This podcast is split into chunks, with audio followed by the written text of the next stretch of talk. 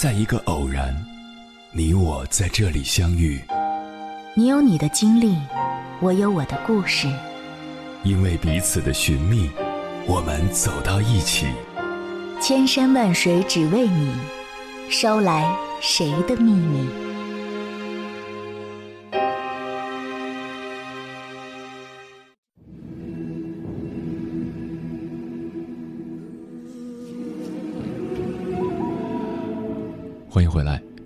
夜行者，这里是正在直播的中国交通广播，千山万水只为你，深夜不孤单。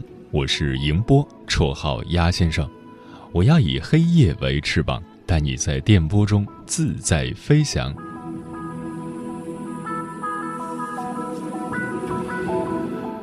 小时候，我们习惯于用笑脸表示开心，用眼泪表示难过。长大后，不管开心还是不开心，都不动声色，这就是成长。而在人际关系上，我们也慢慢懂得了很多潜规则，学会了尽量不冒犯别人，也知道了怎样保护自己。比如，小孩子吵架了，总会说：“我再也不和你做朋友了。”而成年人绝交，不用说出来，只要不联系就可以了。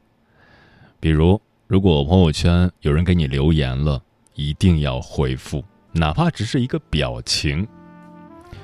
比如份子钱一定要记得，大多数中国人特别在意份子钱，经常以份子钱来衡量彼此的感情，所以宁可少给也不要不给。比如人的直觉很准，如果你感觉两个人的关系出了问题，那一定有问题。比如，不要跟别人争对错，很难的，因为每个人的生活状态不一样，立场不一样，所以这个世界没有绝对的对与错。比如，别人可以自嘲，但你不可以跟着附和。很多人知道这个道理，但常常做不到。比如，不要做祥林嫂，第一次说，别人会同情你。第二次说，别人会嫌你啰嗦；第三次说，别人就要厌烦你了。比如，永远不要让别人免费帮你。人与人的关系就像是一个银行，你取出来一点儿，一定要存进去一点儿。比如，不要太着急的爱上一个人，也不要和一个人熟得太快，因为。以十倍速度亲近你的人，最后也会以十倍速度离开你。比如，了解一个人，不要看他怎么说，要看他怎么做。嘴上说今天请客，一到买单的时候就去上厕所的人，基本上可以拉黑了。比如，一句话不同的表述，效果大不一样。把谢谢。改为谢谢你，把随便你改为听你的，把你听明白了吗？改为我讲清楚了吗？对方对你的好感就会大幅度增加。还有，永远不要高估你和任何人的关系。这个世界上没有谁离不开谁，人走茶凉是最现实的状态。接下来，千山万水只为你，跟朋友们分享的文章名字叫《社交必不可少，但大部分人却不懂社交》，作者阿秀。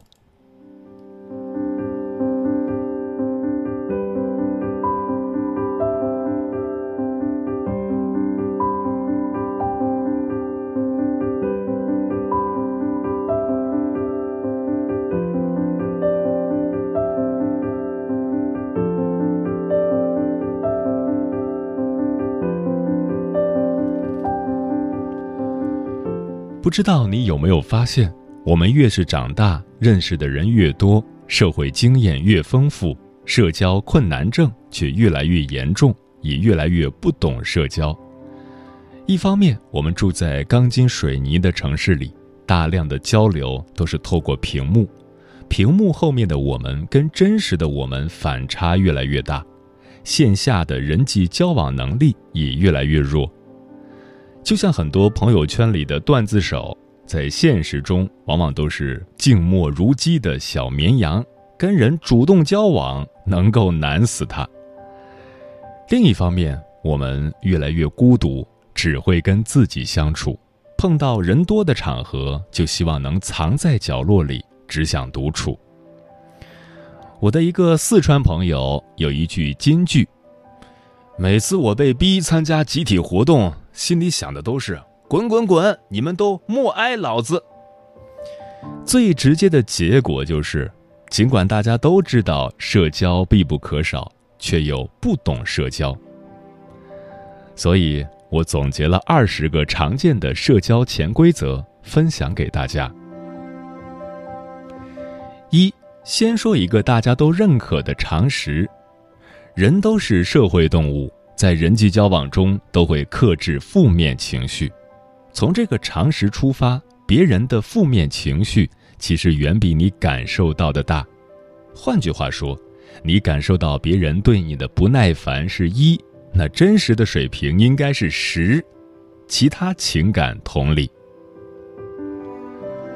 二。没有回应的请求就是拒绝。就像我一个同学向他朋友借钱买房，我同学微信发过去之后，他朋友没搭理他。后来我这个同学以为对方没收到，又打电话又发微信追着问了三次，对方都没回应。他跟我说了这个事情后，我说：“没有答案本身不就是答案吗？”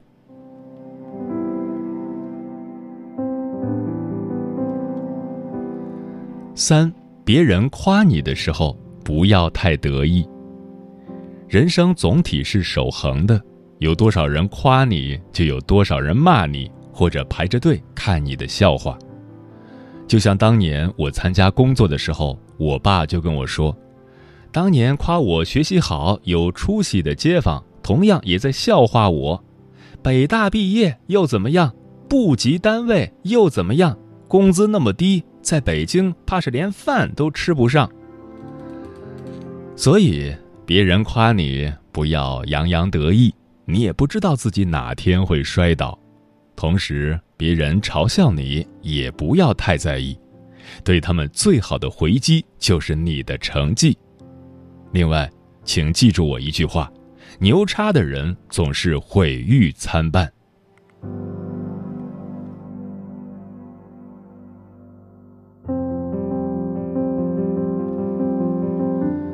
四会夸人是高级生产力。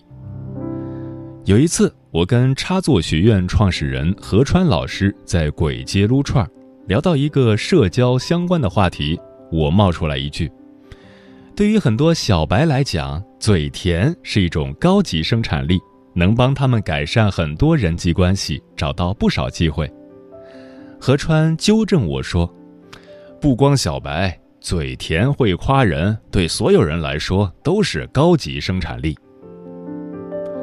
夸人，我可以分享三个小技巧。技巧一：如果你不愿意当面夸人，你可以背后夸。夸人的话，早晚会传到对方的耳朵里。技巧二：夸人不要总是聚焦显而易见的优点，因为对方都被夸腻了。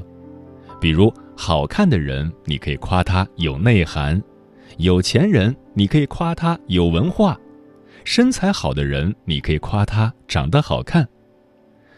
技巧三：夸人不要泛泛而谈，要聚焦细节，详实生动。比如李安的电影《喜宴》里，儿媳妇顾薇薇这样评价高富的书法作品：不论用笔或者是结构。都有一种经过精心推敲却又浑然天成的美，而且气韵跟这一首白居易的诗浑然合成一体，这是艺术里非常高的境界。而且您这幅字全篇从头至尾没有一个败笔，真是神闲气足、长寿之争啊！这就比别人说的好、写的真好高到不知道哪里去了。当然，这不是让你硬夸，确实没优点还硬夸，那就是虚伪了。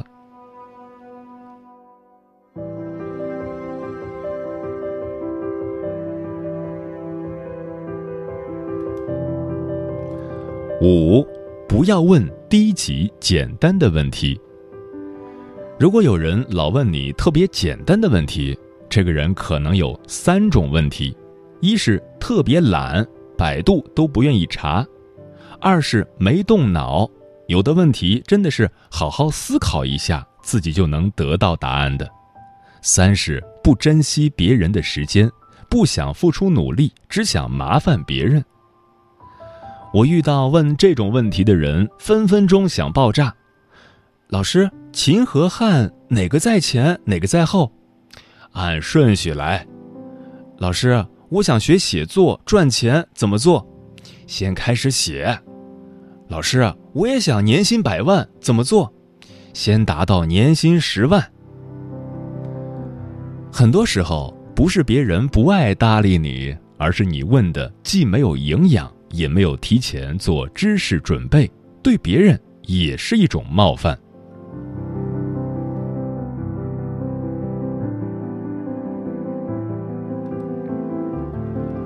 六，没有人喜欢听批评，如果他说喜欢，那他撒谎。批评在所难免，但一定要尽量避免，其中对别人生理、人品。家庭、工作价值、精神层面的批评是直击核心的批评。如果不是故意有劲，还是不要瞎说的好。比如，我有个朋友跟我说了好几次，感觉你的工作没什么价值啊，净写那些玩意儿有什么用？咋还不转行？所以，我们已经一年多没联系了。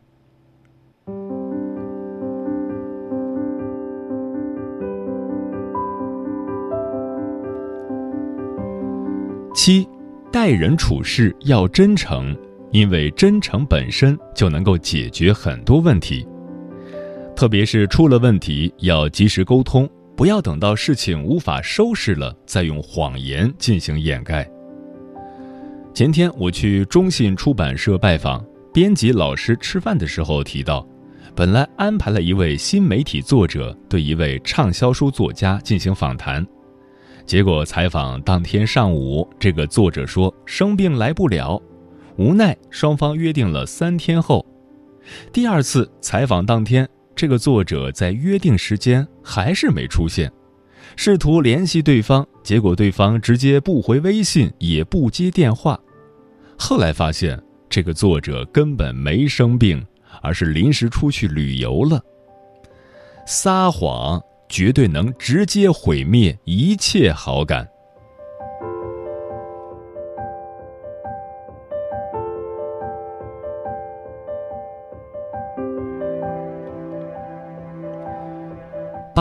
要及时记住别人的名字，因为没有人会认为自己无足轻重。我刚做记者的时候，参加过一个媒体答谢会。采访了某个世界五百强公司的亚太负责人，两年后，在一次跨年活动上，这位外国高管竟然记得我的名字，当时我真的是有点感动。对方又不懂中文，平时也很忙，过了那么久还能记住我的名字，确实不容易。有很多人说自己记不住别人的名字，那只是你觉得对方不重要罢了，但是。没有任何人会认为自己不该得到尊重。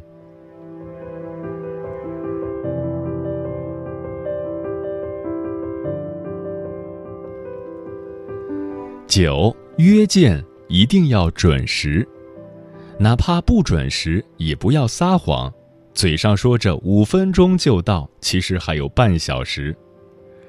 之前有个师兄介绍了他一个亲戚。就是说，想要考北大的研究生，让我介绍一下我们学院的各个老师。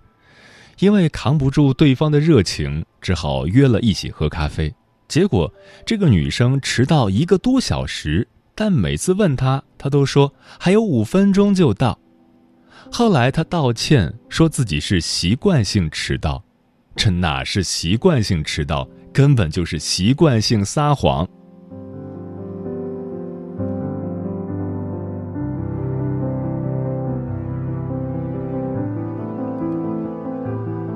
十，一定要警惕那些没什么事儿就想找你聊聊的人。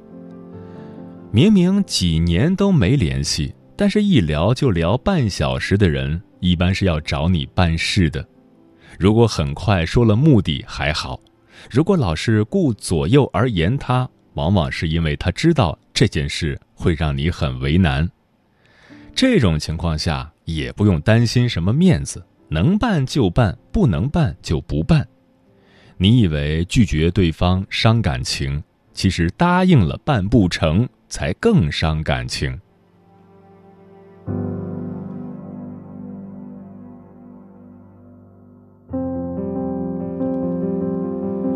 十一，强烈建议摒弃无用社交，你不行，认识谁都没用。曾有人跟作家李尚龙说：“我参加了不少社交，朋友也不少，但直到今天，很多事情都没有人帮助我，我很难过。”李尚龙问他：“社交场上别人一般怎么介绍你？”他说：“我的朋友小白。”李尚龙说：“一般怎么介绍那些优秀的人呢？”他说：“独立撰稿人、主播、导演、教授。”所以，如果你自己不强大，很多社交其实没什么用。如果不能给别人创造价值或者潜在价值，别人明知道你想在人家身上找机会，为什么要认识你呢？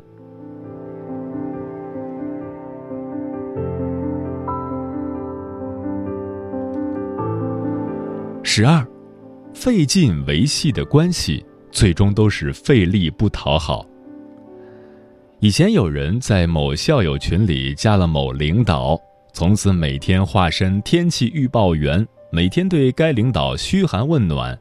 天冷提醒加衣，下雨提醒带伞。后来该领导直接把此人删掉了。某次饭局上，该领导提到此人，不无轻蔑地说：“年轻人有精力，还不如干点正事儿，不要总是想走歪门邪道。”所以，请记住我这句话：舔狗舔到最后，往往一无所有。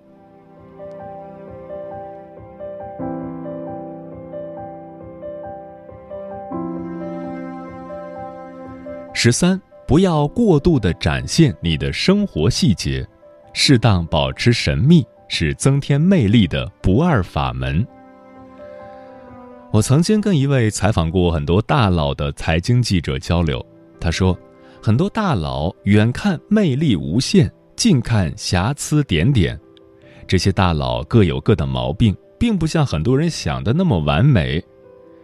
这就是所谓的。仆人眼里无伟人，离得太近，细节展现的太多，你就会丧失过多的神秘性，魅力也会大大降低。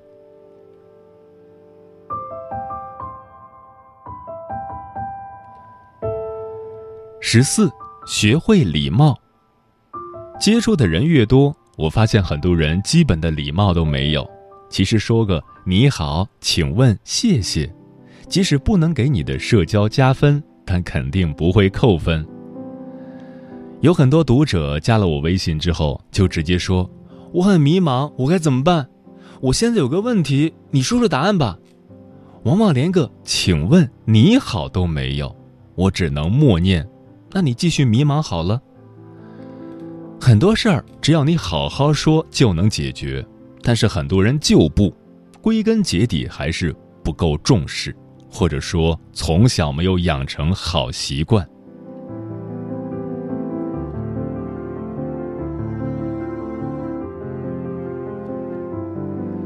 十五，保持可激怒的状态，你会过得很舒服。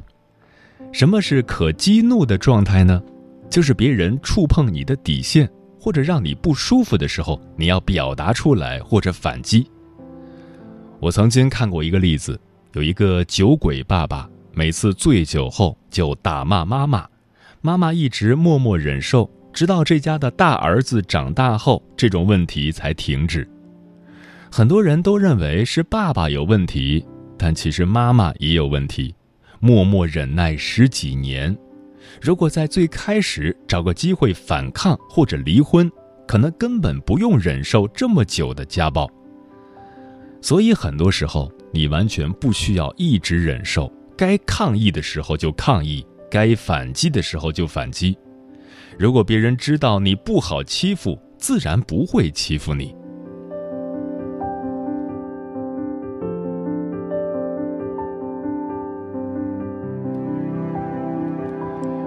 十六，远离小人。一代宗师里有一句话：“见不得人好，见不得人高明，那就是小人，是没有容人之量。”一定要远离这种人，因为如果你过得不好也就罢了；如果你过得好，他会想尽办法坑你，散播关于你的坏话。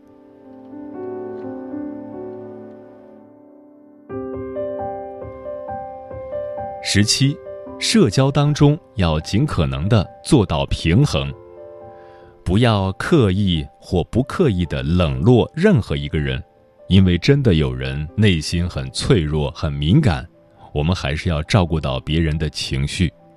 毕竟社交是为了加强人际关系，没必要因为小疏忽而得罪人。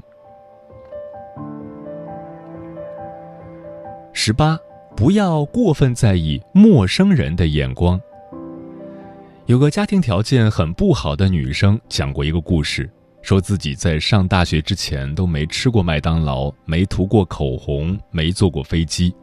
其中最让她介意的是，第一次去西餐厅的时候点了一份八分熟的牛排。因为她后来学了一点西餐礼仪，知道点牛排的熟度一般是点单数。点双数显得很外行，可能被当时的服务生默默嘲笑了。其实我觉得外出消费买的是个开心舒适，太过介意自己是不是露怯，是不是看起来很土，往往是自己内心力量不够强大。你其实不用太介意陌生人的眼光，因为反正谁都不认识谁。三分钟以后，除了你自己，没人会感觉尴尬。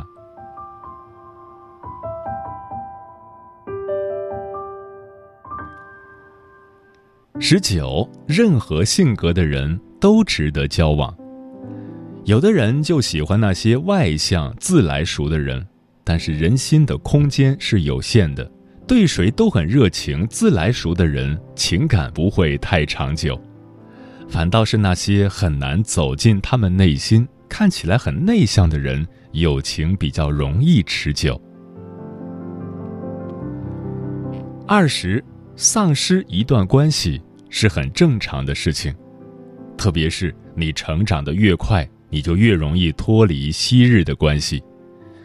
我一直认为，最好的人际关系应当是具备建设性的，就是指。两个人有基本相同的价值观和行为准则，两个人在一起比较舒服，而且能够互相督促成长。双方的步调总体应该保持一致。如果一方总是领先另一方，那么不管是领先的还是落后的，都会感觉特别累。不管是从价值观、社会地位还是共同话题上，两者的交集都会越来越少。交往起来就越来越难。从这个角度来讲，不要尝试去挽回一段失败的关系，因为总是会有人因为跟不上你的步伐而掉队。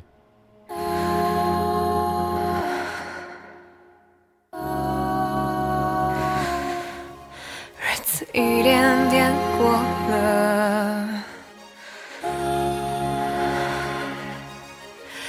丝毫不见太阳出来挂着头，于是侵蚀整个城市的我，